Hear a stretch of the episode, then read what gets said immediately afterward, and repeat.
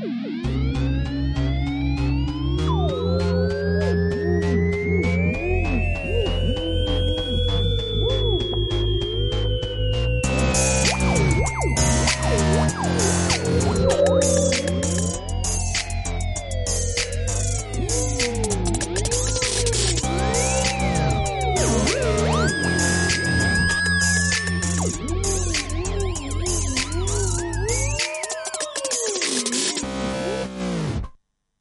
Sinestesia. Una producción de Curiosa para Fundación Telefónica. Bienvenidos a todos. Es un placer estar con vosotros de nuevo en esta segunda edición del ciclo Sinestesia, una producción de, Curiosa para Fundación Telefónica. Y, y, bueno, muchas gracias a ambos equipos por hacerla posible. Y un placer, como siempre, estar a tu lado, Miguel. Eh, ¿Estás magullado hoy? Sí, estoy magullado. Bueno, es, una historia un poco. No, sé si merece la pena ser no, no he sido yo. No he sido yo. No. Eh, bueno, ella es María Santoyo y esta mañana me atacó un despertador y es yo lo tengo encima de una repisa en la cabecera de la cama y además es de los antiguos, de los grandes, redondos, con agujas, campanitas y al cogerme a la hora de volver a ponerlo se cayó y tiene dos patas estupendas y una no, no sé si se aprecia pero pero bueno, veníamos a hablar de gusto, no de... esto no sé si es tacto o, qué es. En el programa anterior hablamos de oído, esta es una eh, serie de, de, de podcasts, de programas, de eventos, de muchas cosas, coincidiendo con la exposición Color, el conocimiento de lo invisible que se puede ver en el espacio Fundación Telefónica de Madrid. Y hoy nos toca el gusto que da pie a muchos juegos de palabras. Tenemos además en el menú, nunca mejor dicho, la verdad que muchas sorpresas. Hemos sido afortunados, hemos podido estar en lugares que normalmente uno no puede estar, ¿no? En, en, cocinas, eh, en obradores. Y en ese sentido, la verdad que hemos disfrutado muchísimo eh, quiero agradecer la presencia, en, la presencia, además, quiero agradecer la presencia. Yo creo que es importante ir volviendo a, juntarnos, ¿no? Eh, vernos las caras, aunque este, aunque este programa y este ciclo después se puede disfrutar en vídeo y, después se podrán descargar los audios ¿no? En, formato de podcast, pero la verdad que para nosotros es especialmente emocionante eh, estar en presente ¿no? y en presencial. Y además quiero agradecer también que nos acompaña una invitada muy especial, la presidenta de la Real Academia de Gastronomía, Lourdes, que nos acompaña hoy. Muchísimas gracias por estar con nosotros. Muchas gracias.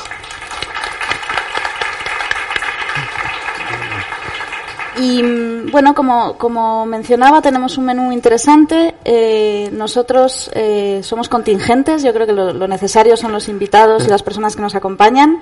Y además tenemos una colaboradora que, que hemos decidido hacer fija porque lo hizo tan tan bien el otro día. Pasó el periodo de prueba. Pasó el periodo de prueba, sí.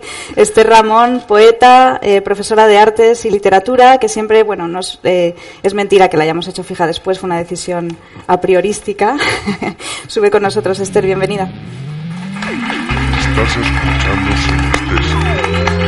Bueno, Esther lo, lo, mencionaba en, el pasado episodio, que fue nuestro, nuestro estreno. Esther es, es poeta ya prolífica, que además prefiero decir prolífica que añeja o añosa, ¿no? Pero es decir, que tienes muchos poemarios en tu haber, si no me equivoco son en una década nueve poemarios escritos, un proyecto que está por ver la luz, que además se llama El cuerpo de los colores, con lo cual tiene, tiene mucho que ver con estas cuestiones que nos están uniendo, pero de alguna manera tú tienes una, una relación con, con lo literario y con la palabra muy transversal, ¿no? De ahí que nos acompañe eh, siempre para hacernos estas semblanzas. Lo que pasa es que antes de que, de que arranques, te quiero contar una, una pequeña anécdota que yo creo que te va, te va a interesar. Bueno, eh, para preparar este programa tuvimos la suerte de que nuestra compañera de, producción, Pilar Navarro, que verdaderamente ha sido la persona que nos ha apoyado en todo momento para, para poder realizar este, estos programas y que además ella es una verdadera institución en Illescas, que es donde hemos ido a visitar, luego veremos, tenemos unas sorpresas ahí, y, y nos llevó a lo que ella considera que es la mejor panadería del universo,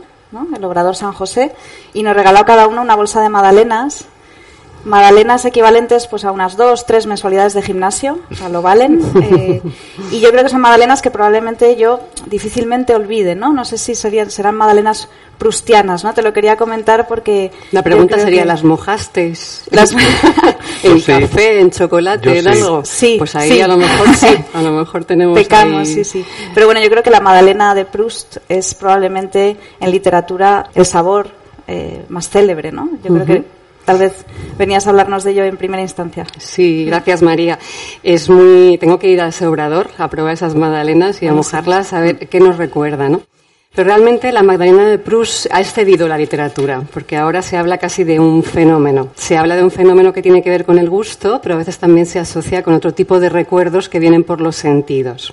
¿De dónde viene esto de la Magdalena de Proust? Lo hemos escuchado muchísimo, pero no sé si hemos, nos hemos parado tanto a leer ese fragmento maravilloso de En busca del tiempo perdido, que precisamente después de ese recuerdo que emergió, gracias a la lo contaré, a esa Magdalena mojada en un té o en una tisana, pues dio lugar a 3.000 palabras más de recuerdos que emergieron con, ese fenómeno. ¿no? Os he traído un fragmentito muy, muy corto para que veamos exactamente cuál fue ese momento de milagro en el que ese personaje de En busca del tiempo perdido moja esa magdalena en, una, en un té y de repente le pasa algo fascinante, maravilloso, pero no sabe muy bien qué es siente una maravilla, siente un, gozo especial y sabe que es por ese sabor, pero no sabe muy bien de dónde viene. Entonces dice así, me llevé a los labios una cucharilla de té en donde había dejado empaparse un trozo de magdalena, pero en el instante mismo en que tocó mi paladar, me estremecí, atento a algo extraordinario que dentro de mí se producía. Un placer delicioso me había invadido, lo sentía unido al té y al bollo, pero lo superaba infinitamente.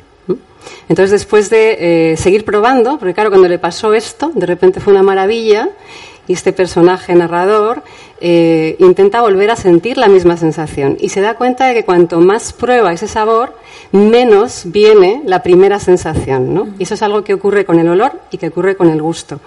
Cuando nos acostumbramos a ello, pierde intensidad. Pero cuando de repente llevamos muchísimo tiempo sin probar un plato, ¿no? Eh, las croquetas de la abuela, por ejemplo, ¿no? Y de repente eh, sentimos algo parecido, ah, nos viene todo ese, ese recuerdo, ¿no? Entonces, infructuosamente siguió probando hasta que por fin en su mente se iluminó el recuerdo. Y el recuerdo era el de su tía, su tía Leonie, con la cual estaba muy unido en su infancia, que los domingos por la mañana, no todos los días, sino de vez en cuando, los domingos por la mañana, le daba un poquito de Magdalena mojada en tisana al, niño. Y lo que se le abrió al personaje fue todo el recuerdo de Combray, que era el lugar en el que vivía en su infancia, y es muy bonito como lo cuenta, porque dices como si fueran estos papelitos que utilizan los japoneses, que en realidad son flores secas, y de repente los metiéramos en un jarro con agua, y de eso que parecía algo plano, que parecía simplemente un papel, empiezan a emerger formas, colores y las flores reales y vivas. Entonces dice que empezaron a emerger no solamente los recuerdos, sino los sonidos de la iglesia, los colores, la gente que habitaba con B, toda una serie de recuerdos vivos, ¿no? O sea que antes, bueno, la Magdalena de Proust es, la versión culta del efecto Ratatouille, ¿no? Que yo creo que los, niños más pequeños por la película de, Lo conocen más. de Pixar, ¿no? Recordarán esa especie de túnel del tiempo que, experimenta el personaje cuando toma la Ratatouille. Exactamente, totalmente. Y os quería también contar, a mí me pasó algo curioso a raíz de leer el libro, ¿no? Cuando leí esto de la Magdalena de Proust, pensé, bueno, pero es que yo en mi infancia he tenido algo parecido, ¿no? Y era que cuando íbamos de vacaciones, cuando era pequeña, íbamos de vacaciones pues en el típico coche que no tenía ni aire acondicionado, ni tablet para entretener a los niños, con lo cual había que salir prontísimo, ¿no? Como tipo 5 de la mañana para llegar a lo mejor a Málaga, ¿no? Que, realmente no está tan lejos, ¿no? Pero era un Renault 12 de entonces. Y mi madre nos daba una vez al año, solamente cuando íbamos de vacaciones, galletas María mojadas en manzanilla que le debía parecer a ella algo muy suave para el mareo. Entonces, eh, a mí las galletas María mojadas en manzanilla me saben azul, porque me saben a mar. Y me recuerdan a todo el viaje y todo el juego que hacía con mi hermano de ver quién veía primero el mar. ¿no? Nos pasábamos todo el camino como todos los niños. ¿Cuándo llegamos? Falta mucho, falta mucho.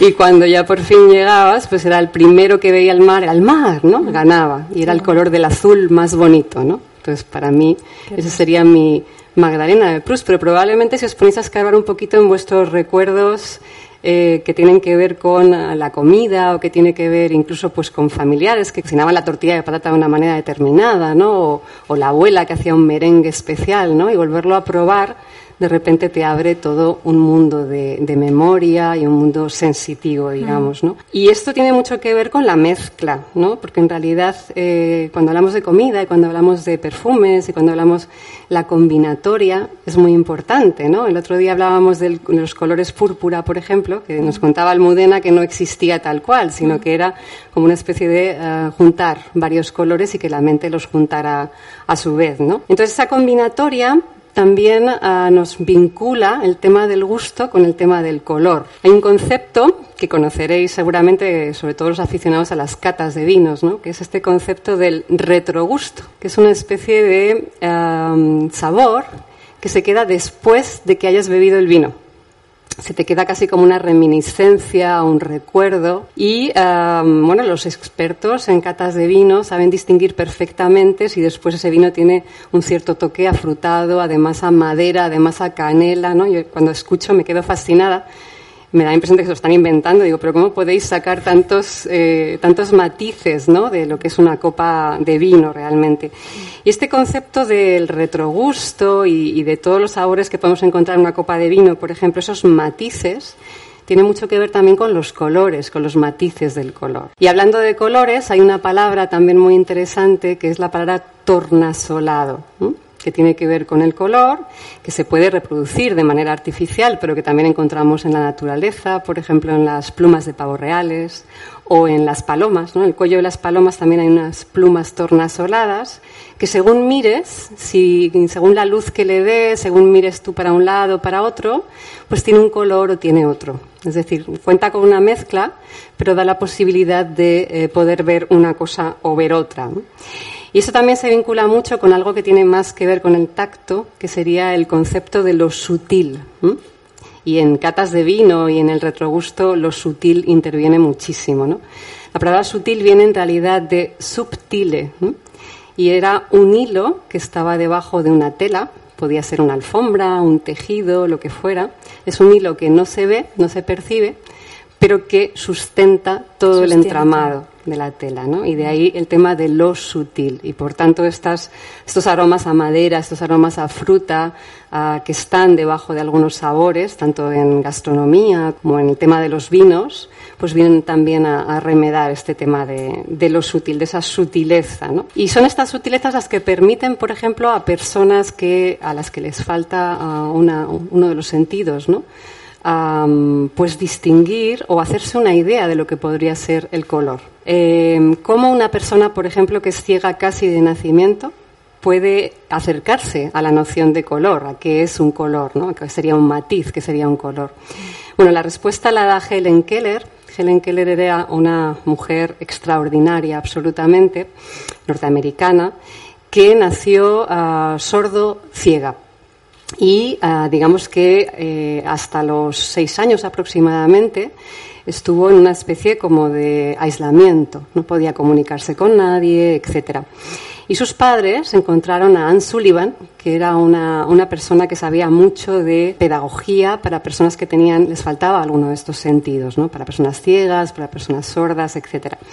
Y gracias a las lecciones de Anne Sullivan, ella desarrolló todo un lenguaje, una manera de comunicarse, porque claro, una persona sordociega no es muda, pero si no ha escuchado nunca el sonido, no sabe que tiene la cualidad de reproducirlo.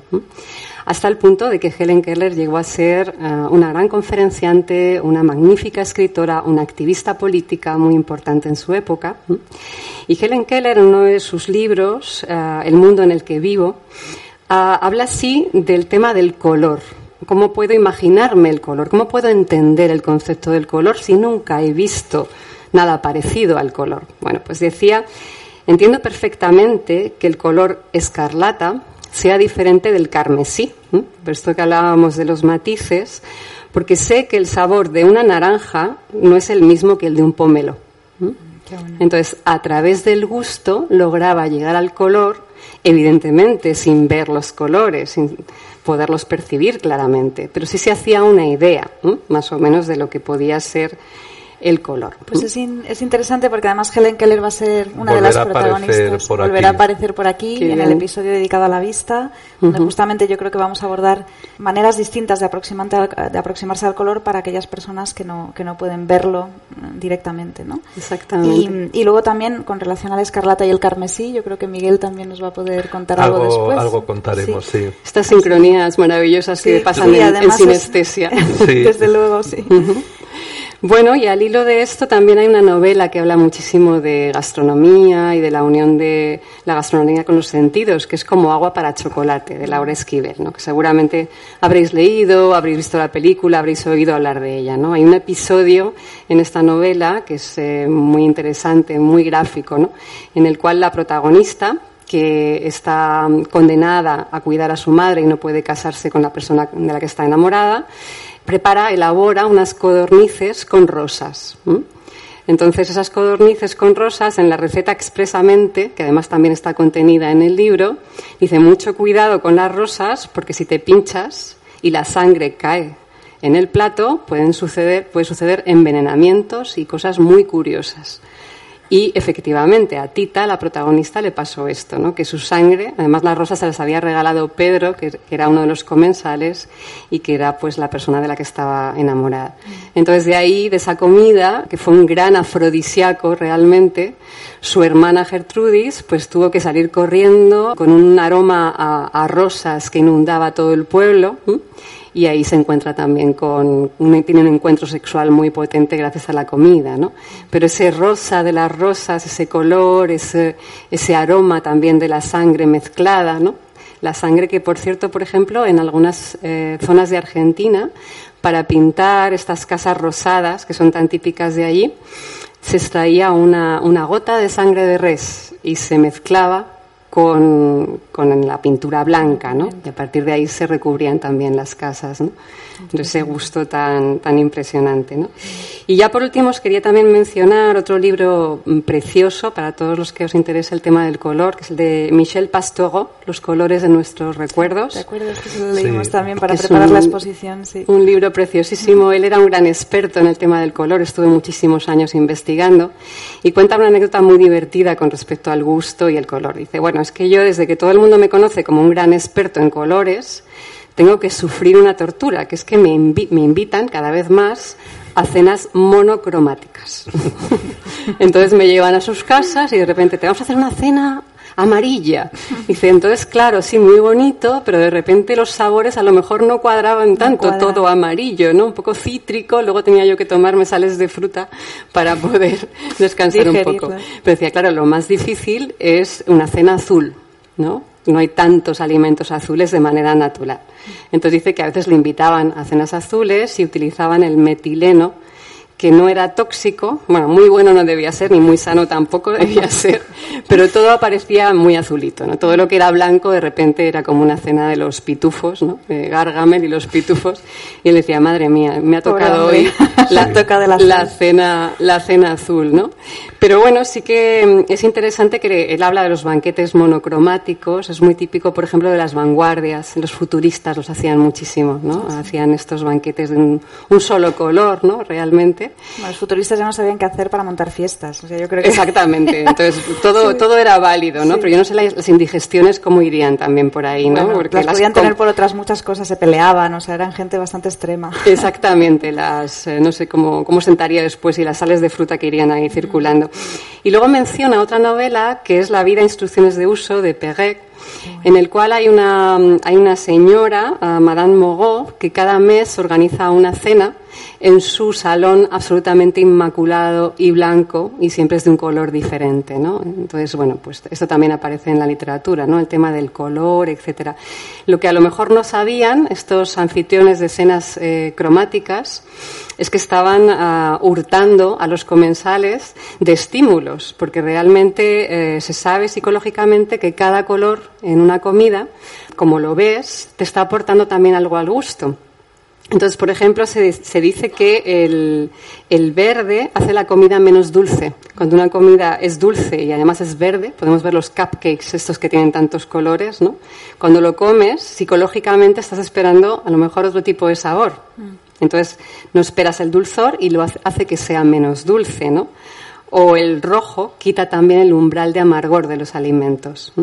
Entonces, bueno, estaban sustrayendo a sus comensales, pero a nivel estético funcionaba magníficamente. Pero yo me imagino que era menos placentero, ¿no? sí. Además, acabas de lanzar muchos de los temas que vamos a ir viendo. Sí, que vamos a ir viendo y particularmente en la, en la pieza que vamos a tener ahora, esa, esa excursión que mencionaba antes a, a Iescas tenía como propósito ir a, la cocina de, Pepe Rodríguez, del restaurante El Bohío, que nos recibió allí eh, y, al cual desde aquí agradecemos. No, no puede estar con nosotros esta noche, sí. pero estuvimos con él y con más gente. Miguel, si lo quieres adelantar. Sí, bueno, estuvimos con Pepe Rodríguez, que no sé si hace falta presentarle, pero bueno, por si alguien ha estado en Marte en los últimos tiempos, es el chef, efectivamente, del restaurante El Bohío de Illescas, es jurado del programa Masterchef de Televisión Española con lo cual probablemente le conozca todo el mundo, incluso aunque no le interesa la gastronomía. Tiene una estrella Michelin, ha sido premio al cocinero del año, al repostero del año, eh, premio chef Milesim y la Real Academia de Gastronomía le concedió el premio nacional de gastronomía 2010 al mejor jefe de cocina. Pero como no hay uno sin dos y no solamente son hace falta un buen postre, también estuvimos con su repostero, con Jaime Montero, que es maestro pastelero de la hornada, también en Illescas, claro, ese, ese lugar capital del mundo, un negocio familiar de más de dos décadas y cursó sus estudios en la Escuela de Pastelería Spice Sucre, una de las más renombradas del mundo. Bueno, el Instagram de Pepe es Pepe-Rodríguez Rey y el de Jaime es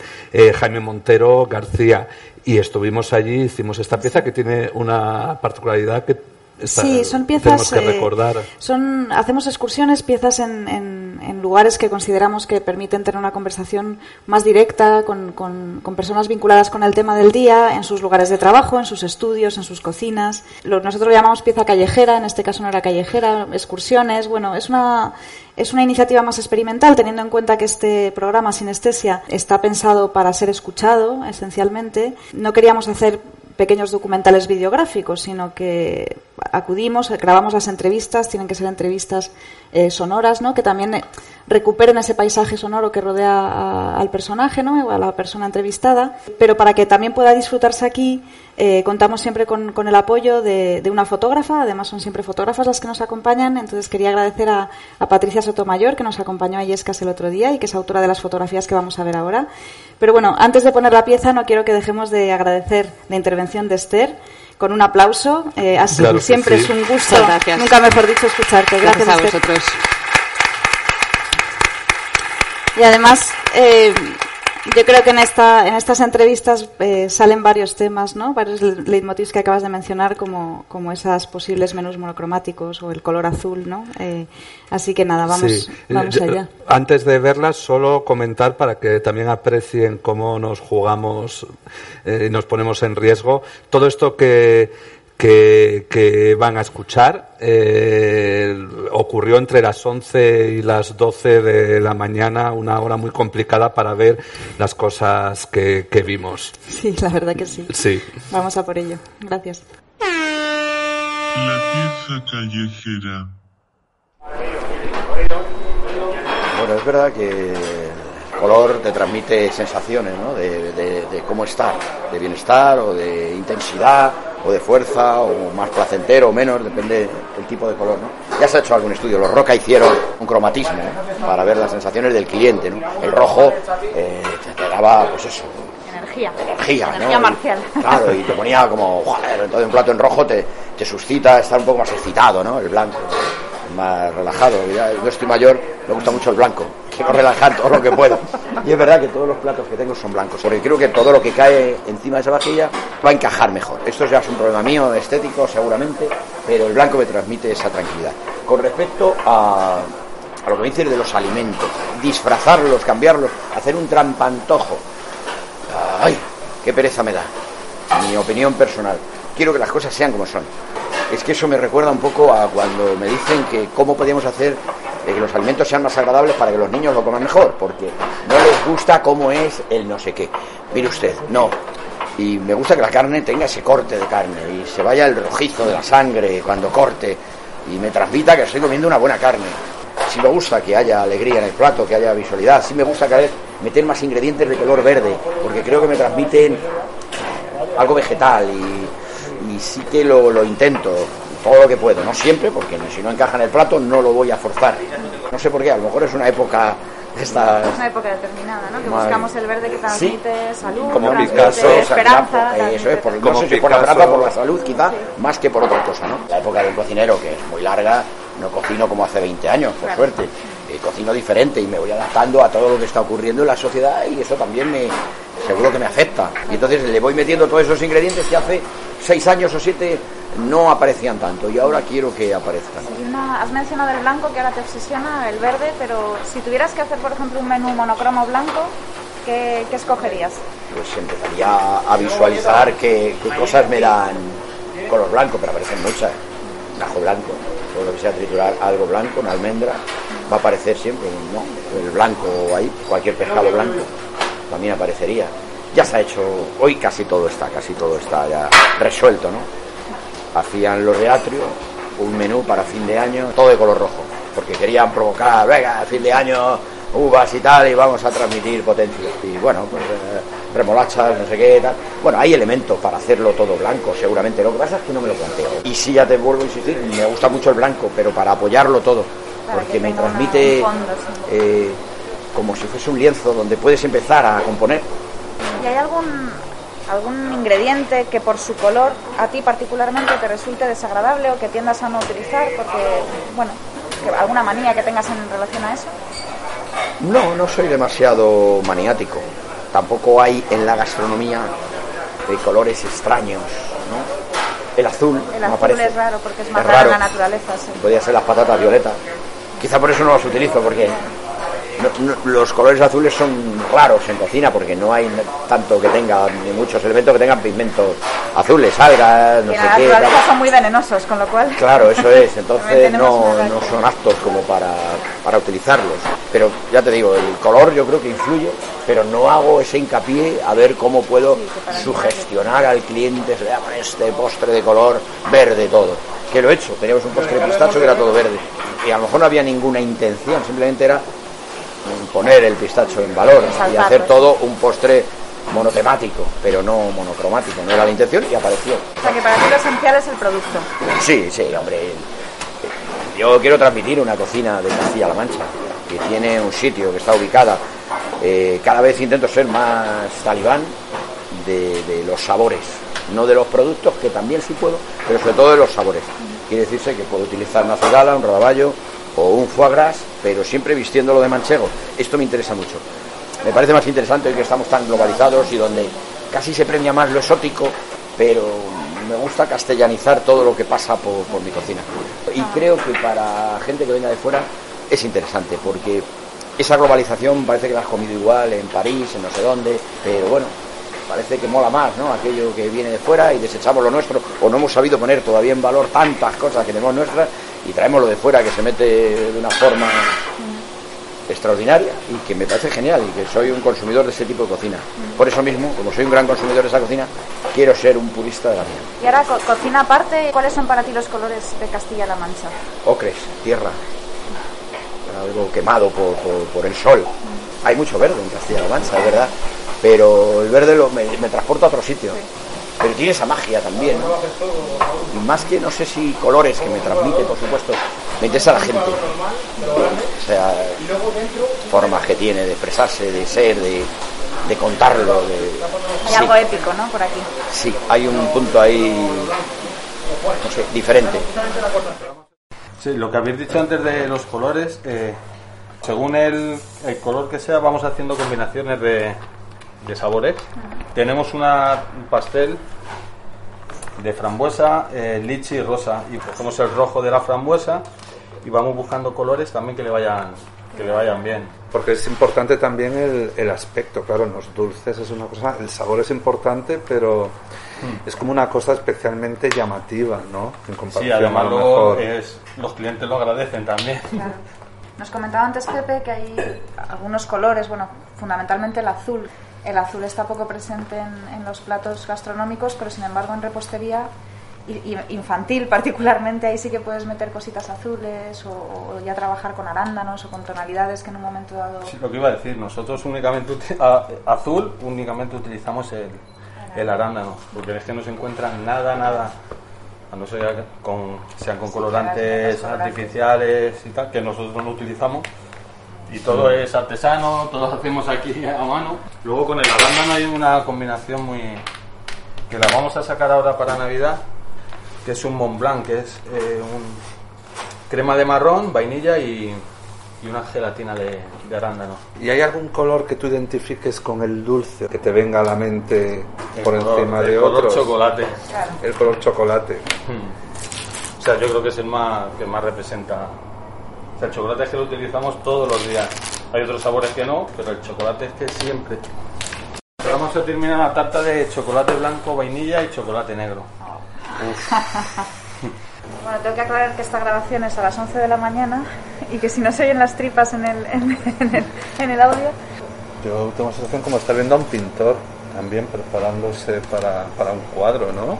Sí, en el caso de la repostería es po- posiblemente donde la plástica, la plástica de la tarta o la plástica del, del postre en cuestión tiene, tiene mucha Y importancia. luego lo que nos gusta mucho es jugar con las texturas, ¿no? Que, que haya un- una parte cremosa, crujiente y luego alguna sorpresa líquida en algunos de nuestros pasteles. Es que los dulces es una cosa verdaderamente que entra por los ojos.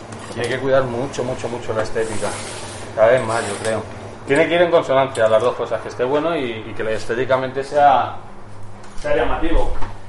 Claro, porque es que un plato en un restaurante normal uno lo puede elegir sin verlo, pero los postres muchas veces no los tenéis en el mostrador. En la vitrina. Ahora vamos a hacer la decoración del pastel. Con respecto a la estética, ¿te, te inspiras en, en otros reposteros o pasteleros a los que admiras?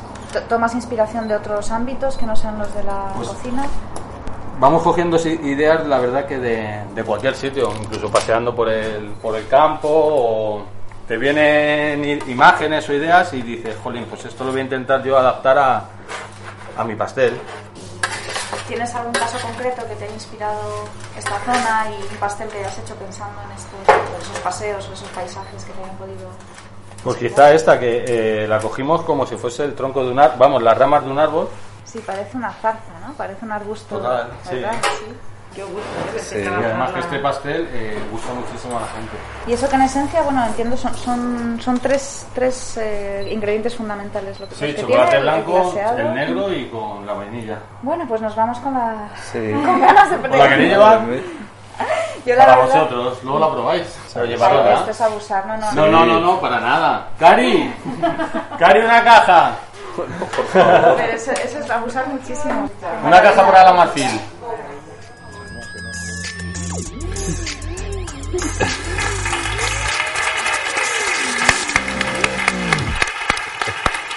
María, cuéntanos cómo estaba la tarta, porque no se dejen engañar por el, os la lleváis vosotros. No fue así. Es verdad, me la llevé yo. Estaba espectacular. No me digas. Espectacular. Me sorprende. Estaba buenísima. Bueno, aprovecho eh, para dar unas pinceladas. Patricia Sotomayor, la autora de las fotografías que han ilustrado este, este reportaje, eh, de este fotorrelato, de alguna manera, es, eh, es fotógrafa de retrato, coach ejecutiva y cabeza de Focus, eh, Focus.es con dos Cs, que es una, una empresa que hibrida ambas disciplinas para el ámbito profesional y corporativo. Y su Instagram es Patricia Sotomayor, guion bajo. Y ahora, bueno, tenemos a alguien que yo creo que puede hablar de muchas de las cuestiones y tal vez contradecir o, o- o dar un punto de vista dar- un poco distinto a, a lo que a lo que hemos visto aquí. Hemos ido a ver a, a dos chefs que bueno que creen eh, en, en lo natural, ¿no? En, en- el producto prácticamente sin adulterar, ¿no? En, en la esencia, eh, tanto Pepe como, como Jaime, eh, los dos son bueno partidarios de un tipo de cocina sin, sin sofisticación, ¿no? O sin, sin un exceso, sin, sin, sin excesos. Pero nuestra siguiente invitada, Raquel Castillo, eh, yo creo que nos va a hablar Raquel. Bienvenida. Raquel, además, que es una, una voz autorizadísima. Ella es eh, periodista especializada en gastronomía, eh, con una trayectoria muy sólida en medios de comunicación generalistas. Colaboras habitualmente con El Mundo, ABC, Cinco Días. Y en revi- revistas especializadas, tanto off como online.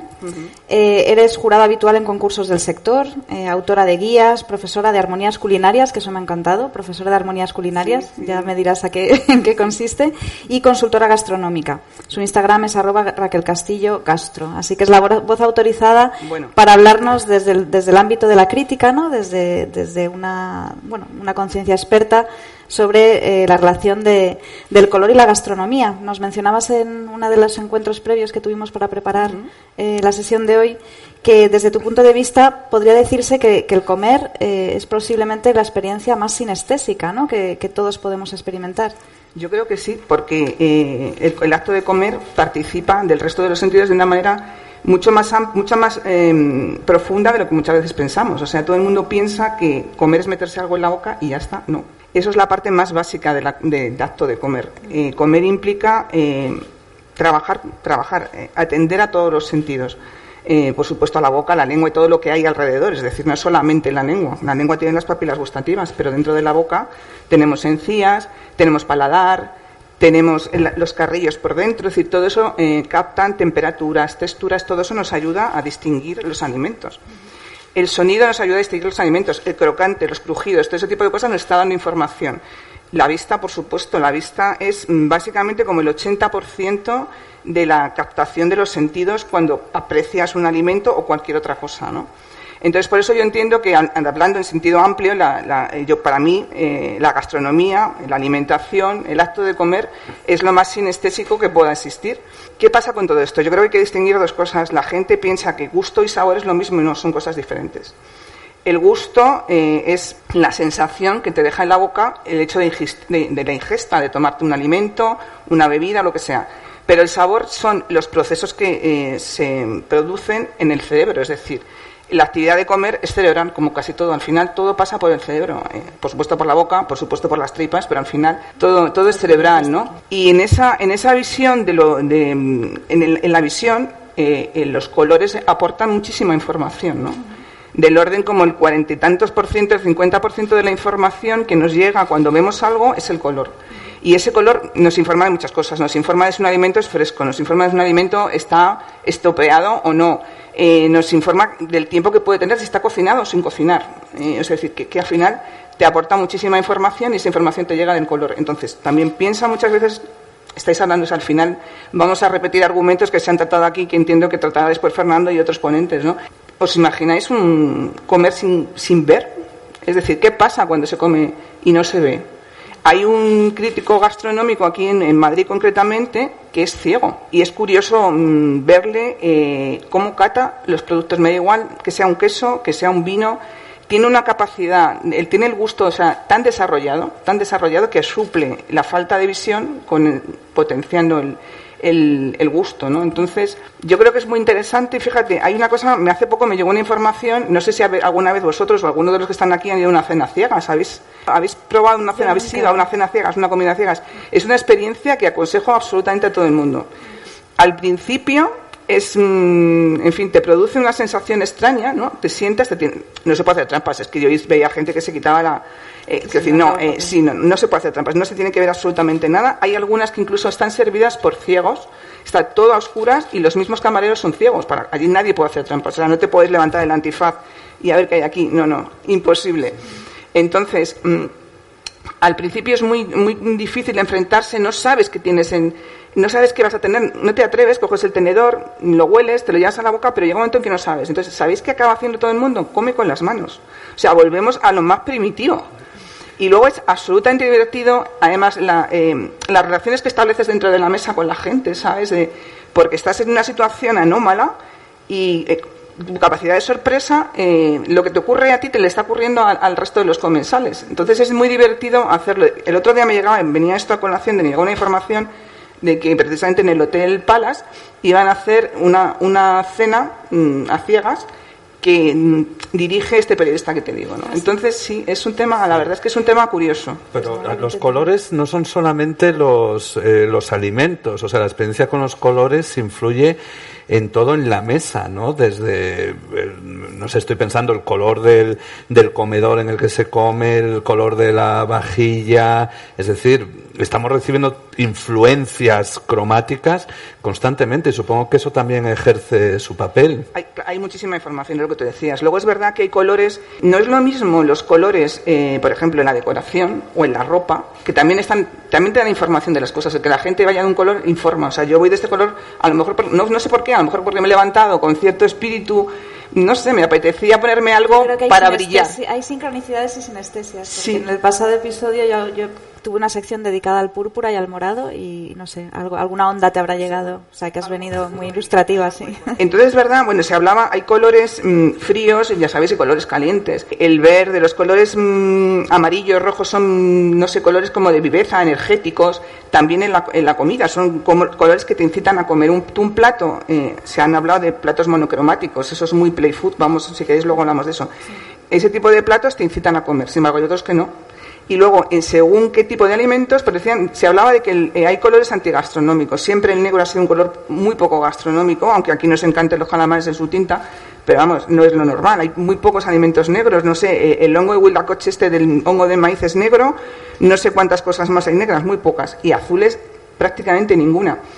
Eh, un pescado una carne azul, imaginaros que da sensación como de podredumbre, algo que te, te- informa de algo que no está bien, ¿no? Incluso, por eso lo rechazas, igual que el amargor. El amargor lo rechazas porque siempre está eh, ligado a, señales de peligro. O sea, el cerebro te dice, el cerebro eh, hace años, hace muchísimos años, eh, lo, que, lo que necesitaba a la hora, cuando valoraba los alimentos, lo que estaba valorando era si ese alimento era peligroso o no de comer.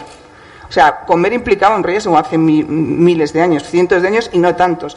Ahora ya no. Ahora también, ¿eh? Según con quién y dónde.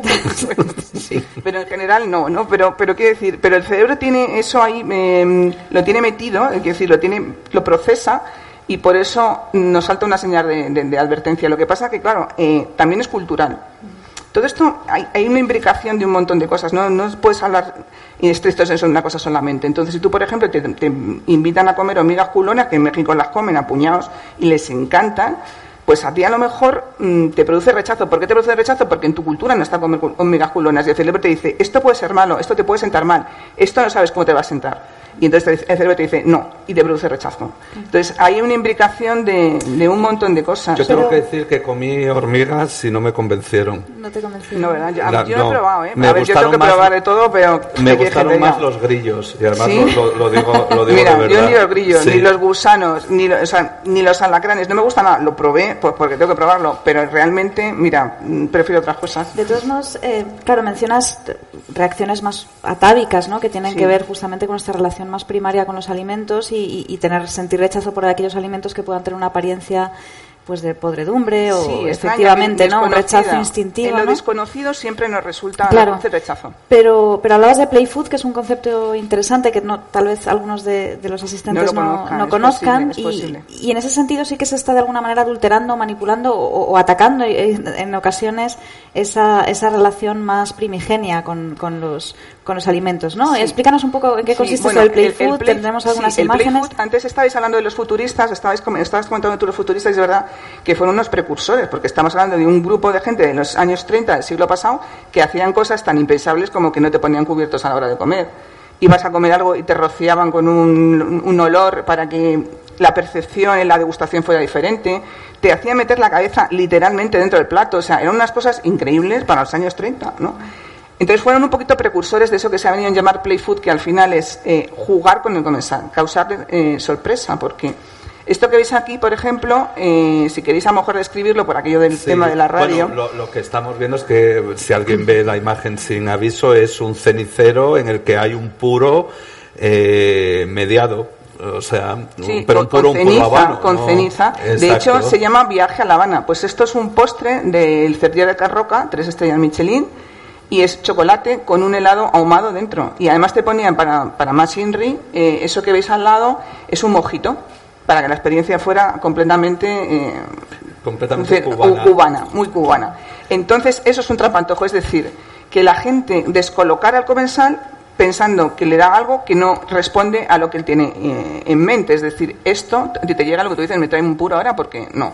Entonces, comerte eso te descoloca. Claro. Y comer cosas que no parecen es una práctica muy común en la alta cocina y no es de ahora, es de los años, del, del año 2000, yo creo, algo así. me- me- más o menos, ¿no, Lourdes? Sí, como de los años 2000. Y mira, esto ha pasado, fíjate, el play food, eh, perdona, el, esto, esto es una forma de play food, de, de jugar con el Para comensal. describirlo son, Pero es un son unos, unos churros con, Estos son unos con- churros. con chocolate. Son unos churros con chocolate. Tú ves ahí y no churros. Pues no, son patatas.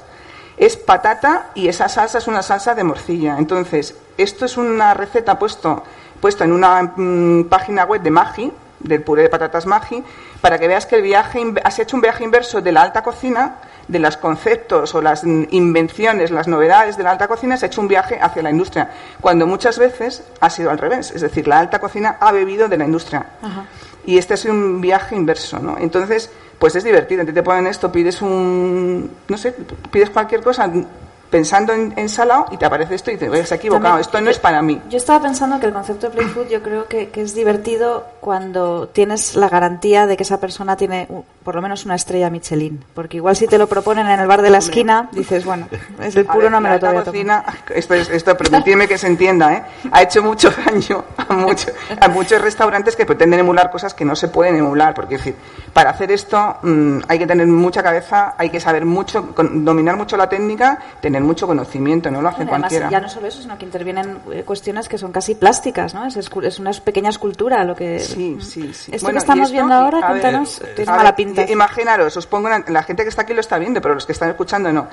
Llegáis a la mesa y os ponen un preservativo con un líquido blancuzco dentro y te dicen, cójalo con las manos e introdúzcalo en la boca. Este ¿Ves cómo eso no se hace ningún, en cualquier sitio? Entonces, ¿qué pensaríais? ¿Porno food? No. ¿Trampantojo? No sé. ¿El camarero habrá hecho algo? ¿Odia al propietario? No, esto es un, lácteo- es un postre, eh, creo que llamaban lácteos, los lácteos o declinación de lácteos algo así, y es de Andoni Luis Aduriz, eh, tiene dos estrellas Michelin. Entonces, ¿qué quería? Provocar. Quiere provocar Y- por eso es play food. Está jugando luego. contigo. Está todo a base de leche. O sea, lo de, lo de fuera hay, mucha técnica para conseguir esa textura como gomosa que se puede comer y a partir de un lácteo y tal. Y lo de dentro es una especie de crema de yogur, un fermentado. Es decir, se puede comer todo, no, no te va a pasar nada. Pero lo que pasa que, claro, Pero está, está en el filo, porque precisamente igual que comentábamos antes con los insectos, está jugando con nuestro rechazo Claro. instintivo. Eh, a lo mejor es que eh, lo aceptamos porque nos lo hace alguien con tres estrellas Michelin, no tanto a lo mejor por la calidad como dice María, sino porque ahí bajamos las defensas o precisamente vamos buscando eso. Y a lo mejor no lo aceptaríamos en el bar de la esquina, no tanto a lo mejor por la calidad, sino porque a lo mejor ahí vamos, queremos saber qué es lo que, qué es lo que Porque, tenemos, no a sé. Eso enlaza, claro, eso enlaza. eh, la alta cocina al final es una experiencia multisensorial. Entonces la gente va buscando esas experiencias diferentes. Mira, de hecho hay algún estudio por ahí que dicen que el 70% de los millennials ahora mismo lo que busca son experiencias extrasensoriales en, extra- sensoriales en todo tipo de actividades, por supuesto en la gastronómica. Entonces, eso solo lo puede hacer gente, como hablábamos, gente con mucha preparación, cocineros mm, magníficos, excelente profesional, gente muy creativa. Y en cuanto a que el comensal también está confiando, o sea, tú vas allí, estás confiando, te estás un poco, mm, estás dejando que juegue contigo y la gente que va a eso va a disfrutar y, eso es lo que pretende, de- pretende que jueguen con ellos, ponerles un poquito al límite, ¿no? El, el de- el descubrir un poco sus capacidades ocultas en un montón de cosas, en la sorpresa, en el gusto, en el tacto, en montones de cosas, ¿no? Esto, por ejemplo, que estamos viendo aquí no es, mm, es difícil de describir, es parece como una especie de papel dorado, metalizado, en realidad es una ostra que tiene un baño como de plata por encima. Esto es un homenaje que hizo Quique da Costa a Tres Estrellas Michelin, que además fue recientemente, eh, premio de las Bellas Artes del 2020. Y era dentro de un concepto que llamaba mineralización. Entonces él estaba jugando pues eh, una técnica que hizo otros platos también mm, con esa técnica. Es parece completamente como de plata, si lo veis. Y luego además era como un homenaje al Guggenheim con esas... eh, esa especie de, no sé, es que no sé cómo denominarlo, ¿no? Eh, esas alas eh, plateadas, ¿no? Que re- puede recordar un poco, es una precisión, una belleza. Los, los platos de Quique da Costa son una auténtica belleza. A mí me parece de los más bonitos que, que hay. Sí. Em, Ah, mira, Ah, esto es este un es ejemplo divertido buenísimo de también. Play Food, buenísimo. ¿No os ha pasado nunca tener una loncha de pan de molde y que os les animó? Bueno, pan de molde y muchas otras cosas. Esto está buscado, esto es apuesta. este es- volvemos al transgresor de, de, Quique- de- perdón, de Andoni Luis Aduriz. Que a Duriz le podemos proponer para los postres de las bodas reales europeas, ¿no? Que haga él. Bueno, esto realmente, a ver, esto se come, ¿eh? Lo que pasa es que esto lleva inoculado un pe- penicillium roqueforti, que es el, el mismo hongo que llevan los quesos azules. Te quiero decir, se puede comer, no es que va- no nos ponemos malos si nos comemos estos. Ellos, lógicamente, tienen gente que estudia muchas cosas y, saben perfectamente, son hay galeterías sanitarias todas. Pero a ver, es una provocación que te pongan Eh, esto. El problema es que te lo llevas a casa sin avisar, lo dejas ahí un momento y pasa alguien y te lo tira a la basura como te, como te descuides. Seguro. Entonces, esto es un trampantojo clarísimamente, pero a la vez es como digo, es un play food porque estás jugando con el, con el comensal. Hemos- has comentado antes lo de es porno food, que es otro concepto distinto, ¿no? Y aquí yo creo que tenemos, estamos viendo un A ejemplo. ver, en porno food es algo que te eh, estás viendo y se te, bueno, te vuelve unas ganas locas de comértelo y pegarle un bocado a eso.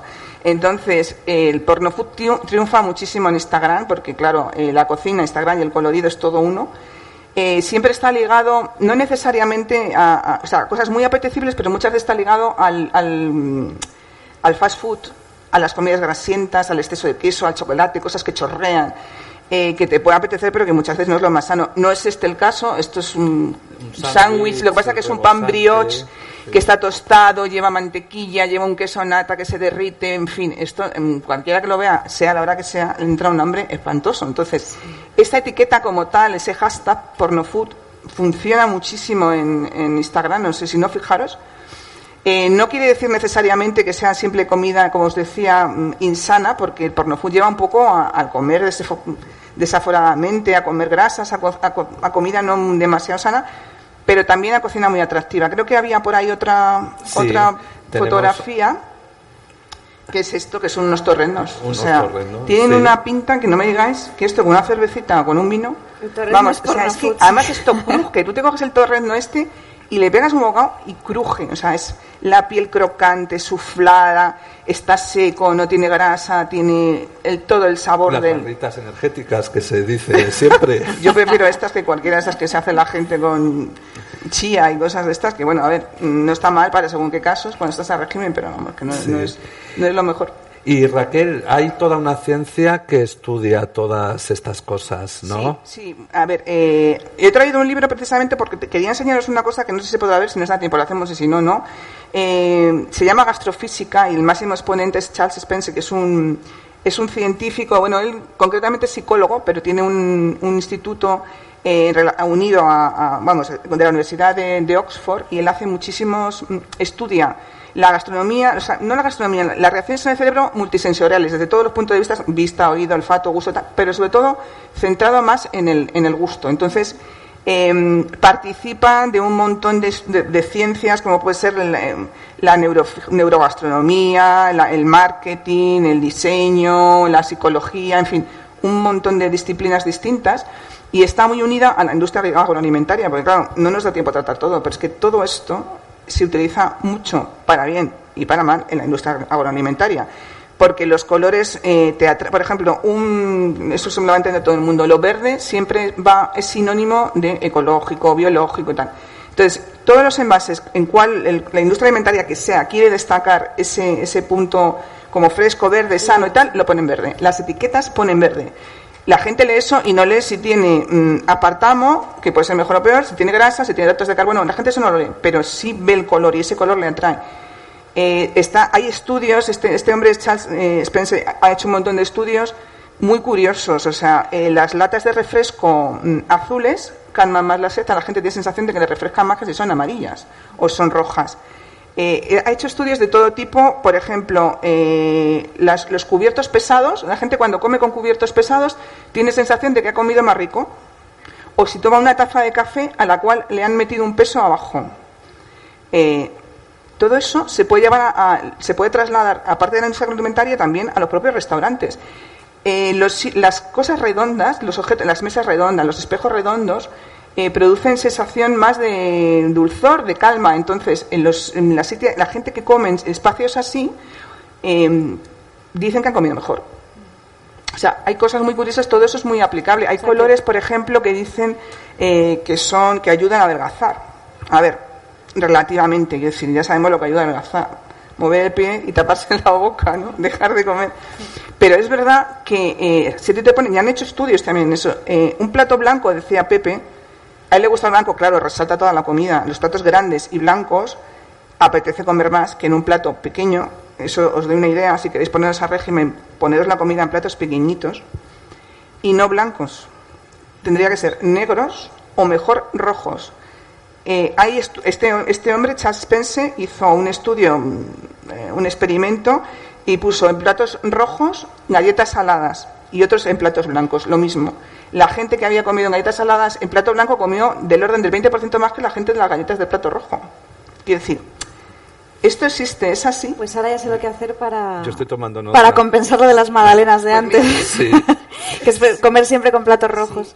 Por ejemplo, también dicen que el azul, mira, es que lo del azul es curioso, el azul siempre ha sido un colorante gastronómico, pero hay una ginebra que todos conocemos que es azul y ha sido un exitazo tremendo de, de ventas, o sea, la London Gin, lo sabéis, es azul. Eh, y por ejemplo, las habitaciones, eso también son experimentos que se han hecho, habitaciones pintadas de azul, la gente come menos que si están pintadas de blanco. Entonces, hay algún científico que decía que por qué no poner en la nevera una luz azul porque te apetece comer menos.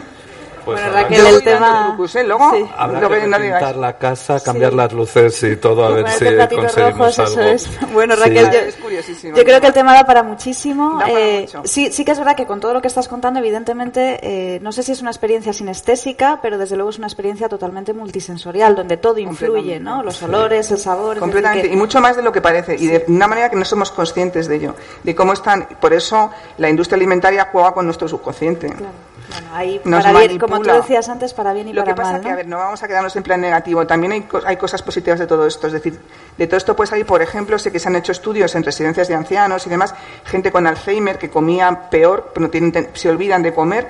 Y el hecho de ponerles los- la comida en determinados platos, que en el caso de esta gente mayor eran azules, eh, les hacían comer más. O sea, que quiero decir, no vamos a quedarnos con No, todo lo claro. malo, vamos a quedarnos también con cosas positivas. Muy bien. Pues Pues, muy nada, bien. Raquel, un placer escucharte, es un Gracias. temazo. Muchísimas Muchísimas gracias. Gracias a vosotros, gracias.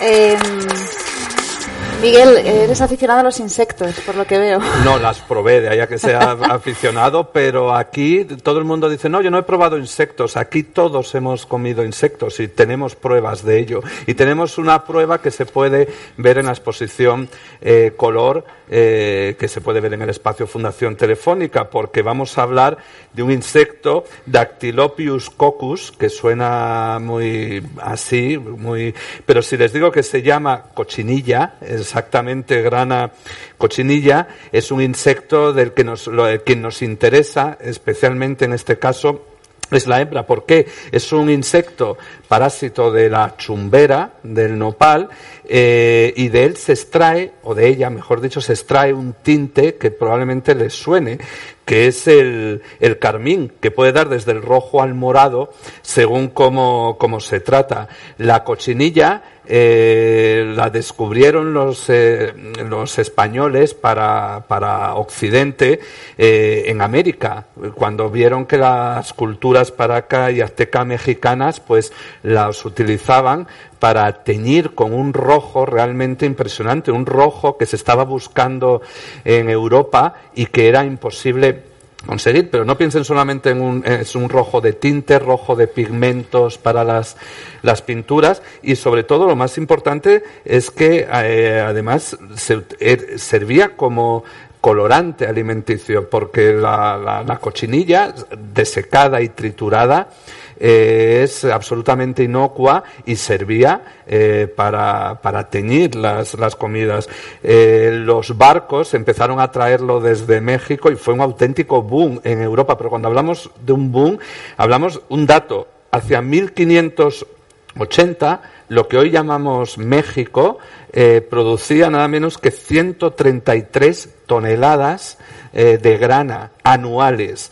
Eh, teniendo en cuenta que esto es un bichito eh, pequeñito, pues se pueden imaginar de lo que, lo, que era, lo que era eso. Pero lo más curioso es que este fue uno de los grandes secretos de la corona española. De hecho, lograron hacer creer que esos bichitos eh, secos eran en realidad frutos de una planta. Y durante mucho tiempo el resto de las potencias europeas estuvieron buscando esa planta misteriosa que lograba eh, que de ahí saliera ese tinte ese tinte tan valioso. Eso hizo que España tuviera durante mucho tiempo el monopolio del rojo eh, y llegaba a dar tanto dinero a la corona española como el oro o como la plata. Hoy, pues, eh, ha logrado cultivar en otros territorios para abastecer la demanda mundial. Uno de los lugares donde más se produce es un lugar tristemente ahora muy mencionado por otras cosas, que es la isla, es la isla de La Palma. E incluso llegan a ser auténticamente plagas, porque no olvidemos que la cochinilla es un, es un parásito. Eh, hoy en día, les informo de que lo seguimos utilizando como colorante alimenticio porque es, es inocuo y además más todavía ahora porque se han prohibido en la Unión Europea el uso de colorantes sintéticos en la comida. Así que hemos vuelto a recuperar la cochinilla, que el carmín se produce especialmente en Perú, está identificado como E120, cuando vean ustedes la composición de cualquier eh, alimento, cualquier cosa que tengan, ponga E120, es la cochinilla, y se utiliza en la mermelada de fresa, en el yogur, en el zumo, en las salsas, en los dulces de color rojo y hasta en la famosa bebida Campari y también en muchos tipos de maquillaje. Yo y ahí de te corto, de Miguel, ojos. porque has, me has dado en la madre. El Campari, que es uno de los ingredientes de mi bebida favorita. Bueno, tampoco piensen mal, es mi bebida favorita para las grandes ocasiones, que es el Negroni, ese color rojo tan maravilloso que tiene. Comentabas antes, Raquel, que, que el amargor, que sentimos rechazo. Yo soy adicta al sabor amargo, me encanta, por eso me gusta el Negroni muchísimo y el, y el Campari. Me recuerda además una novela que me encantaba de Marguerite Duras, Los caballitos de Tarquinia, donde los protagonistas están pasando el verano en Italia y no hacen más que tomar Campari con naranja. Y yo empecé, a- lo probé por primera vez por emular lo que estaban bebiendo en esa novela. Y, y tengo pensado, cuando sea una vieja crepuscular, pues básicamente alimentarme de Negronis y cuando ya no atine con el pintalabios, que Bueno. Pues darle las gracias a la cochinilla. Eh, como comentar que Starbucks sacó una vez un batido vegano que tuvo que retirar porque alguien se dio cuenta que, contenía cochinilla, o sea, la LE120, así que totalmente vegano no era nada. Y si esto les alucina, simplemente hacer una mención a una prima de la cochinilla grana, que es la cochinilla laca, eh, la, que la produce la goma laca, eh, que se utilizó hasta 1940 para, por ejemplo, fabricar los discos de gramófono, se utiliza en la industria militar para sellar municiones, en barnices, pinturas, joyas, tintes eh, textiles, dentaduras postizas y empastes, cosméticos y perfumes, aislamiento eléctrico, sellador, todo eso viene también de un insecto muy parecido y si quieren se lo remato esa apariencia tan bonita que tienen muchas manzanas que brillan tanto, muy probablemente tengan una, una capa de laca hecha a partir de las, de las cochinillas. Y esto, eh, la mención a las manzanas, nos da el pie para, para nuestro siguiente invitado. Pues sí, desde luego. Además, yo estoy deseando verle también porque has estado más en relación tú con él, has, has llevado tú las conversaciones para invitarlo, así que yo estoy deseando escuchar a, a Fernando. Preséntanoslo, Miguel. Sí, pues Fernando Sáenz. Que vamos, aquí eh, vamos con un aplauso. Estás escuchando. Pues Fernando Sáenz se le conoce como el chef del frío, que eso está muy bien porque asociamos ¿no? los fogones, entonces Sí, habla sí. de los fogones. Es una de las mentes más innovadoras en el mundo del helado. En el 2000 fundó junto a su mujer Angelines González Obrador Great, Grate, ¿cómo te Gra- llamas? Grate, latín. Grate, tenemos que pronunciar. Latín. En- ah, cierto. Enclavado en, en Viana, en Navarra, en un sitio estupendo. Es un laboratorio de sabores que utilizan ingredientes naturales eh, de, temporada. Y lo que ellos hacen se puede saborear en la de, heladería de la Sera, en Logroño. Es Premio Nacional de Gastronomía al Mejor Repostero, Mejor Espacio Dulce de España en Madrid Fusión y Premio Gastroactitud Compromiso con la Tierra. Y hay que decir que la pareja también organiza las conversaciones heladas que con periodicidad anual reúnen a gente de muy diversas disciplinas eh, para reflexionar en torno a temas gastronómicos. Su Instagram es arroba eh, ferlado y, bueno, es que te hemos traído para hablar de, helados, Fernando, esos helados que, que hoy en día, no sé, el mundo de los dulces es un estallido de color directamente. Bueno, me termino de presentar, también soy un poco friki porque me he comido todos los platos que ha sacado en las fotos. Raquel. No me sorprende. Bueno, un poco No, friki y en algunos casos afortunado, ¿no? También, y también. un poco valiente, ¿no? También. Bueno, pues queríamos hablar un poco de todo este mundo, de, de esa asociación que tenemos sobre todo como consumidores a pie de calle, de que cuando entras en el 90 o 95% de las heladerías, lo que encontramos es una especie de arco iris de colores, ¿no? Eh, que realmente para nosotros eh, casi que mm, lo interpretamos como una distopía gastronómica. Para mí es como uno de los peores escenarios al que se puede enfrentar un consumidor. Ese uso y abuso, ¿no? De, de, de colorantes añadidos, de, de materias primas colorantes, para, para dar sentido a un producto que lo único que ha sido, bueno, ahí estamos viendo, ¿no? Como una especie de banalización eh, en sí de- del helado como producto, pero lo que todavía es más peligroso es como una banalización de las materias primas que en teoría tendrían que estar presentes dentro de, esta elaboración. Una cosa que a nosotros nos gusta siempre tener presente es que el helado, que parece que sea, hablaba eh, Raquel del play food, parece que sea, lo asociamos a algo divertido, como una especie de premio, pero no deja de ser un alimento. Es algo que, que nosotros lo vamos a consumir, va a formar parte de, de- nuestro cuerpo, es, es alimentación y como tal, bueno, pues tenemos que estar un poco en consonancia de que las materias primas que van a estar dentro, pues eh, aparte de ser sanas y saludables, tienen que tener un sentido. ¿Cuál es el problema cuando nos enfrentamos a este tipo de, de vitrinas o este tipo de, de productos que, que están tan acentuados los colores, ¿no? Y, sobre todo tan añadidos. Eh, yo creo que el primer problema que tenemos, que es que, más que lo que nos aportan, que vamos a ver, eh, ir explicando ahora, que hay un helado sobre todo es textura y sabor. Eh, mi trabajo me has presentado como el chef del frío y un heladero realmente eh, lo que hace es trabajar los helados, trabajar esas materias primas, pero a diferencia de un cocinero o un pastelero, ellos trabajan con fuentes de calor. Ellos lo que hacen es eh, freír, hornear, eh, cocer al vapor, planchear. Nosotros eh, prácticamente usamos siempre la materia prima prácticamente cruda. Veremos que hay casos en los que se puede cocinar un poquito. Pero nuestra labor consiste en sacar el sabor a esas materias primas, pero a una temperatura negativa. Porque los helados siempre van a estar en una temperatura de consumo entre menos 12, menos 18 grados. Y un poco, pues, eso es lo que debiera ser el, el oficio que nosotros desde el Obrador defendemos como heladero. O sea que tú no eres el creador del collaget y del frigopié, no, no eres tú. No, Joder, no, ¿no? hemos entrado en esos mundos y realmente un poco lo que queríamos decir no es que realmente eh, todo este mundo de ese arco iris, eh, más que lo que nos aporta, que yo creo que es nada, es lo que nos está robando. ¿Qué nos está robando? La intrahistoria de las materias primas. Cuando hablamos de un helado de manzana verde, eh, parece que todos en el imaginario tenemos un helado que tiene color de la piel, que tiene color a manzana verde, esa manzana fosforita, y nada más lejos de la realidad. Todos sabemos que la manzana es una fruta que según la cortamos se oxida, incluso llega a coger un color pues mm, oscuro, Más parduzco, ¿no? digamos Sí. casi como estamos, estamos viendo ahora una imagen de lo que sería un mosto de una manzana, Sí, que es un color, no, no sabría muy bien cómo, cómo Una decir la de tonalidad, té. pero muy oscuro. Una Sí, de- parece. sí. de té negro. Y hablando un poco de esa, de- de esa intrahistoria, eh, esa manzana que acabamos de ver, pues es lo que nos gusta contar nosotros, ¿no? En los helados. Eh, estamos hablando de una manzana que tiene un nombre propio, es manzana Starve, que pertenece a la familia Starve.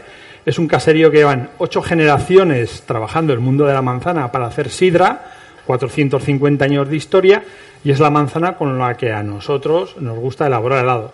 ¿Qué pasa? Que si yo me enfrento a hacer un helado con esta manzana sin añadir un colorante, vamos a obtener este mosto, este caldo de color café, café claro, y claro, si esto lo traducimos a un helado, el resultado que vamos a tener es el que estamos viendo ahora. Pues es un color que, Si estamos viendo un helado, un cucurucho, eso es, que realmente sería, pues, no eh, sé qué sabor diría al, al verlo. Pues esto no sé. sería nuestra manzana. Este sería nuestro helado de manzana, de manzanas tarde, de una manzana de caserío, una manzana sidrera. ¿Y qué quiere decir con esto? Pues que muchas veces eh, parece que el color es el que nos va a guiar a la hora de nuestra elección. Podemos pasar un poquito atrás, la anterior foto.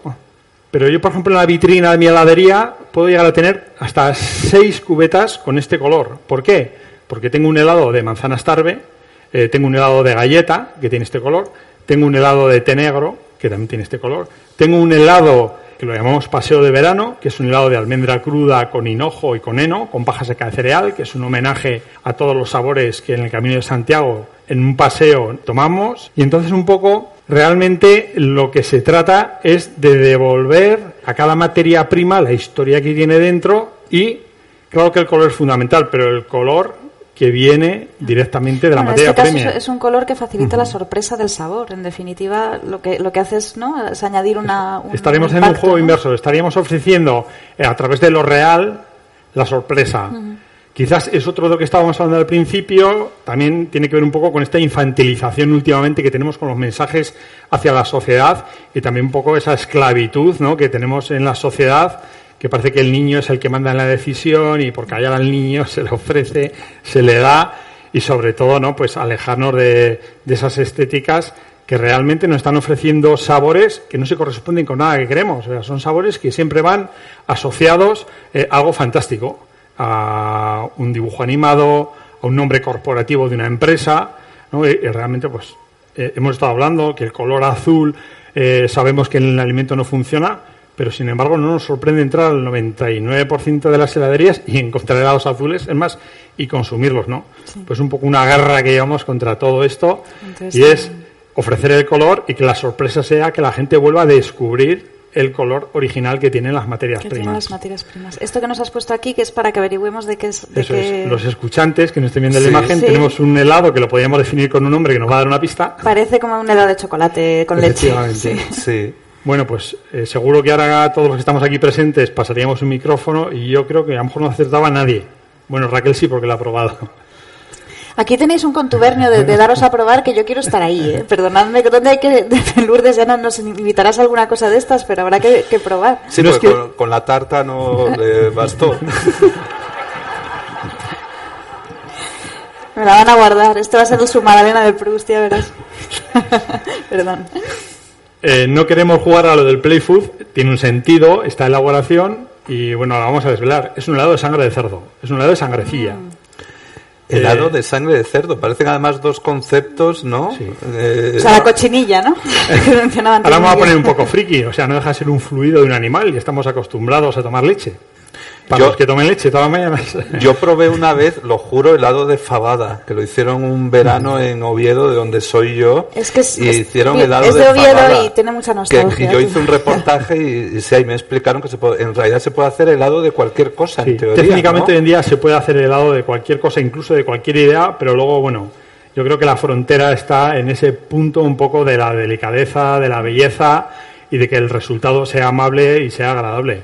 En este caso, el helado que estamos hablando, que a todos nos parecería chocolate, se lo hemos dado a probar incluso físicamente a, a profesionales de primer rango, tanto cocineros como críticos, y todos, sin saber lo que era, todos decían que era un helado de chocolate. Sí que es cierto que jugamos ese sabor de las trufas, de la ganache, de lo que sería eh, el interior de un bombón, y es un helado que está hecho con la sangre del cerdo cocida, y lleva cáscara de naranja confitada, lleva un poquito de clavo, lleva unos matices que lo hacen como más entendible y más divertido, pero bueno, también es un trabajo que se presentó dentro de un ámbito específico, que es a lo que vamos, que era el foro del cerdo ibérico en Salamanca. Yo en mi heladería, pues sin avisar a mis clientes, tampoco pondría una cubeta de helado de sangre y jugaría con ellos. No, No, Porque- claro. no es, mi me- no es mi rollo de momento. A mí me han dicho que, que te pregunte por un, por un sorbete que haces de tomate. Pues podemos jugar también un poco con este mundo de los colores y lo que vamos a hacer es una... Vamos a jugar a la inversa, ¿no? Esta palabra que nos ha salido. Y lo que hacemos es, en vez de añadir color, trabajar con la materia prima y ver que tenemos resultados en los que robamos color, lo vamos extrayendo. En este caso eh, es una elaboración muy sencilla que, que hoy en día es muy habitual en las cocinas y es extraer el suero del tomate. ¿Qué conseguimos con esto? No es un trabajo que hagamos por obtener un color, sino es un trabajo de concentración de los sabores. Lo que estamos haciendo, y bueno, lo explico que nos cuesta dos segunditos, lo puede hacer cualquiera en casa, es coger los tomates, pelarlos, es importante quitarles la piel para que luego no nos vuelva a, a- a emulsionar el resto de la mezcla y, y el proceso sea exitoso, pelar los tomates, triturarlos y congelarlos, congelar esa pulpa. Luego esa pulpa lo que vamos a hacer es descongelarla sobre un colador. La dejaremos un día entera y las gotitas que van cayendo son gotas totalmente transparentes, son gotas blancas, pero ahí tenemos toda la esencia, todo el alma del tomate. ¿Qué pasa? Que si yo para hacer un litro de helado de tomate hay otros ingredientes que no puedo quitar del helado, como ciertos azúcares. Solo puedo usar hasta máximo 800 gramos de tomate. Si lo uso con la pulpa, puede tener un sabor. Pero si yo consigo extraer la pulpa y quedarme solo con la esencia, en ese litro de helado voy a conseguir meter 800 gramos de suero de tomate, que es como multiplicar por 3 o por 4 el sabor. Y en este caso, pues tendríamos un helado que no jugamos a que sea un play food, pero lo es. Y estaríamos jugando a, a lo que estábamos hablando, ¿no? A esas eh, platos monocromáticos. Sí. Y en este caso sí que es porque hay una publicación muy bonita en España que se llama Pastel Revolution. Eh, los últimos cinco números han sido monocromáticos y nos decían, hazme un helado blanco, hazme una elaboración. Sí, Claro, porque hay que decir que estamos viendo un helado blanco. Totalmente blanco, eso es. Y encima va, bueno, pues con un ajo blanco, un mollete de antequera que va a la plancha y sobre encima va depositado este, este sería una crema helada que también lleva aceite de oliva arbequina y lleva un poco ese suero del tomate. Entonces, bueno, pues tenemos ahí pues como un plato muy veraniego entre el ajo blanco, el tomate que juega a ser como una especie casi de, de, de gazpacho, ¿no? Llevado un poquito a, a un punto más estético y con esa textura del helado. Y en este caso, pues sí que estaremos haciendo ese pequeño juego de, de los colores, pero más que añadiendo o introduciendo algo que no tendría por qué existir, es a través de la materia prima que de forma natural hemos conseguido, pues un poco deshacer sus, sus elementos y obtener, por un lado, lo que sería la parte cromática que hemos desechado y por otro nos hemos quedado con lo que más me importaría a mí, que es la parte del sabor. Sí, y hay una historia eh, que nos querías contar de manera especial. Eh, la zanahoria eh, es de verdad de color zanahoria. Bueno, pues es un- yo creo que llevan jugando ya con nosotros mucho mucho tiempo, ¿no? Con Sí, todo o sea esto- que no es algo nuevo, que pensamos, ¿no? Eso que es. todo esto es algo. Seguramente que si decimos zanahoria, eh, todos pensamos en un color, ¿no? El, El el naranja. naranja. Y realmente, bueno, pues las zanahorias en origen eh, tenían color morado y, y esa transformación al naranja, bueno, pues es una historia que, que la podemos encontrar por ahí en el siglo XVI. La familia de los Orange, los nobles que luego dieron lugar a, a Holanda, a los Países Bajos, entre cruzamientos que hubo entre familias. Y para una de las bodas de una de los hijos, le encargaron a, a un hortelano que si podía hacer unos cruces para conseguir una naranja que fuese totalmente una zanahoria, Una que fuese totalmente naranja y ofrecerla en el banquete como una cosa pues en homenaje al, al apellido que tenían ellos los Orange. Y a partir de ahí pues fue una cosa que, que tuvo tanto éxito no que de lo exótico y de lo puntual pues se convirtió en algo pues totalmente eh, habitual y, y totalmente introducido en nuestra cultura De hecho, si le ofrecieran a alguien hoy en día una zanahoria del color original, probablemente dirían, no, no, eso, eso está malo, a mí no me lo, no me lo des. Y es ¿no? curioso, yo, yo, yo ahora estoy pasando unos días de, de vacaciones en, en una zona que me encanta de, de España, es el, eh, la zona sur de Alicante, Murcia, que se llama la Vega Baja. Y es curioso porque ahí vas a los mercados, que todos los miércoles hay mercados en los pueblos, y si tú pides zanahoria, te venden la morada. Y si quieres naranjas, se llaman carlotas. Entonces, en esa zona de, de España, que son- es, un- es una, es una zona muy rica de, de huertas, se sigue cultivando, le llaman zanahoria, es la morada, pero si pides una naranja, de no, eso es carlota. Supongo que vendrá por el carot. Pues yo no sé si voy a ir a la Vega Baja o me voy a pasar antes por... Es en Logroño, donde tienes la, la heladería. En Logroño estamos. Sí, para, eso sí, para saber que lo que es color chocolate es sangre y que lo que es azul es zanahoria. O sea, ¿no? que voy un poco que voy a tener que acordarme de esto para, No, para déjate saber que- llevar, déjate llevar, Sí, que yo es más creo que sí. divertido. Muchísimas gracias, Fernando. Fernando, vosotros. La verdad que eh, dan muchas ganas de probarlos. Muchas gracias. especial. Muchísimas Muchas gracias. gracias. Estás escuchando Sinestesia.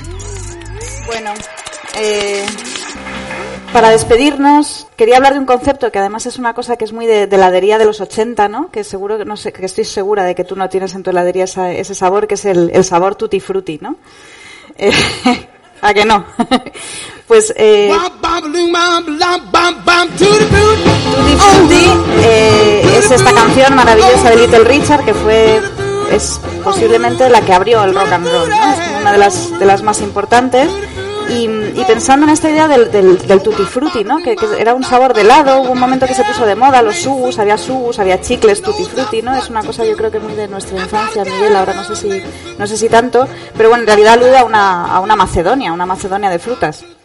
Eh, Macedonia de frutos, por cierto, ese nombre viene por el por Alejandro Magno, que era adicto a la conquista, ¿no? Entonces montó un imperio con tan, tanta diversidad cultural que cualquier mezcla de frutas o ensalada, pues se, se le llama se le llama Macedonia, ¿no? Eh, y cuando, si uno piensa en, en, frutas, en macedonias y en emperadores, a mí se me viene a la mente inmediatamente este, este cuadro de Archimboldo, que es un pintor extraño, ¿no? que uno no sabe si le gusta o no, pero este, este retrato de Rodolfo II de la corte de Praga, eh, un retrato manierista eh, donde vemos a, al emperador representado como una amalgama de, de frutas y, y, verduras, sería como una especie de, de Macedonia antropomorfa, ¿no? Aquí tenemos eh, su rostro con dos melocotones, una pera, eh, bueno, es un, tipo de pintura que se puso muy de moda en esa, en esa corte. Eh, bueno, no sé si Aduriz hubiese tenido tanto éxito, eh, pero se, llevaban mucho este tipo de sofisticaciones pictóricas, ¿no? También eh, Archimboldo no solo era el pintor de cámara de la, del Rodolfo II, también era el que le organizaba las fiestas, ¿no? El que le decoraba las fiestas, organizaba los bailes, o sea, era, era un grado de, sofisticación que incluía este tipo de, grutescos, ¿no? O de intervenciones. Eh, con respecto a Tutti Frutti, que también es un juego en América Latina se conoce como el juego del stop, se llama así, Tutti Frutti. Eh, y si pensamos en Tutti Frutti, más bien lo asociamos con frutas normalmente tropicales, ¿no? Estas frutas más, eh, más de, nuestra tierra. Eh, y Tutti Frutti, eh, latinidad, eh, a mí enseguida nos viene a la cabeza la pionera que es Carmen Miranda, eh, todos la recordaréis, ¿no? Aquí tenemos una, una, imagen de una película que estrenó en el 43, que fue pues justo en el momento en el que ella triunfó plenamente en Hollywood. Carmen Miranda fue pues la primera celebridad, o sea, la, la, primera diva latina de Hollywood. Eh, empezó a ser famosa en los años 30, finales de los 30, eh, como cantante, bailarina. Eh, se le acabó llamando en Estados Unidos la, la, bomba, la bomba brasileña, ¿no? Carmen Miranda era de origen brasileño y se hizo muy célebre por esto, llevar estos tocados de frutas. Esto que estamos oyendo es su canción The Lady with the Tutti Frutti Hat.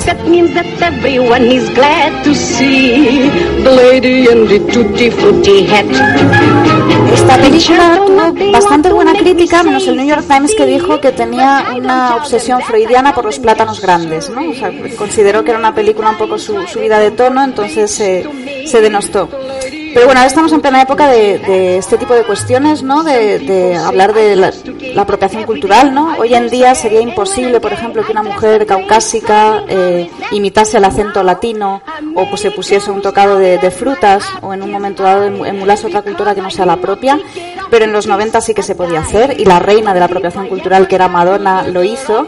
Y hay una canción que es poco conocida porque es una canción malísima de la banda sonora que publicó de la película Dick Tracy, que tiene mucho que ver con el color. Además, es una película que el vestuario se hizo eh, recuperando el color de, de, las tiras de cómic originales.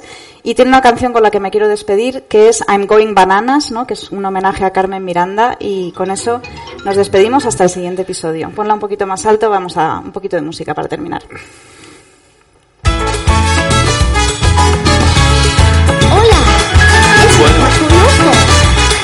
Y esta música, esta música es perfecta para dar eh, las gracias a, Pepe Rodríguez, a Jaime Montero, a Patricia Sotomayor, a Raquel Castillo y a Fernando Sáenz.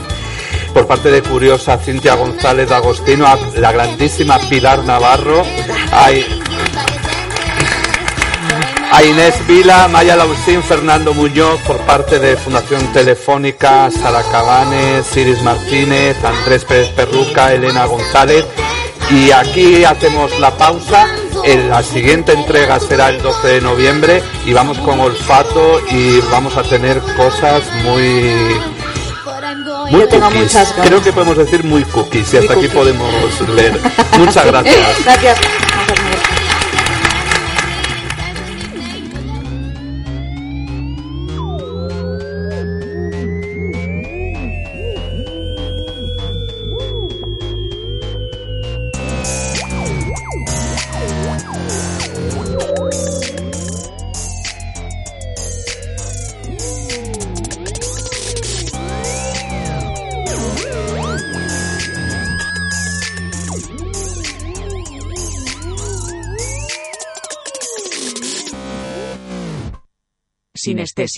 Una producción de Curiosa para Fundación Telefónica. Sintonía original de Alejandro González y sonido en exteriores de Javier Ruiz de Arcaute.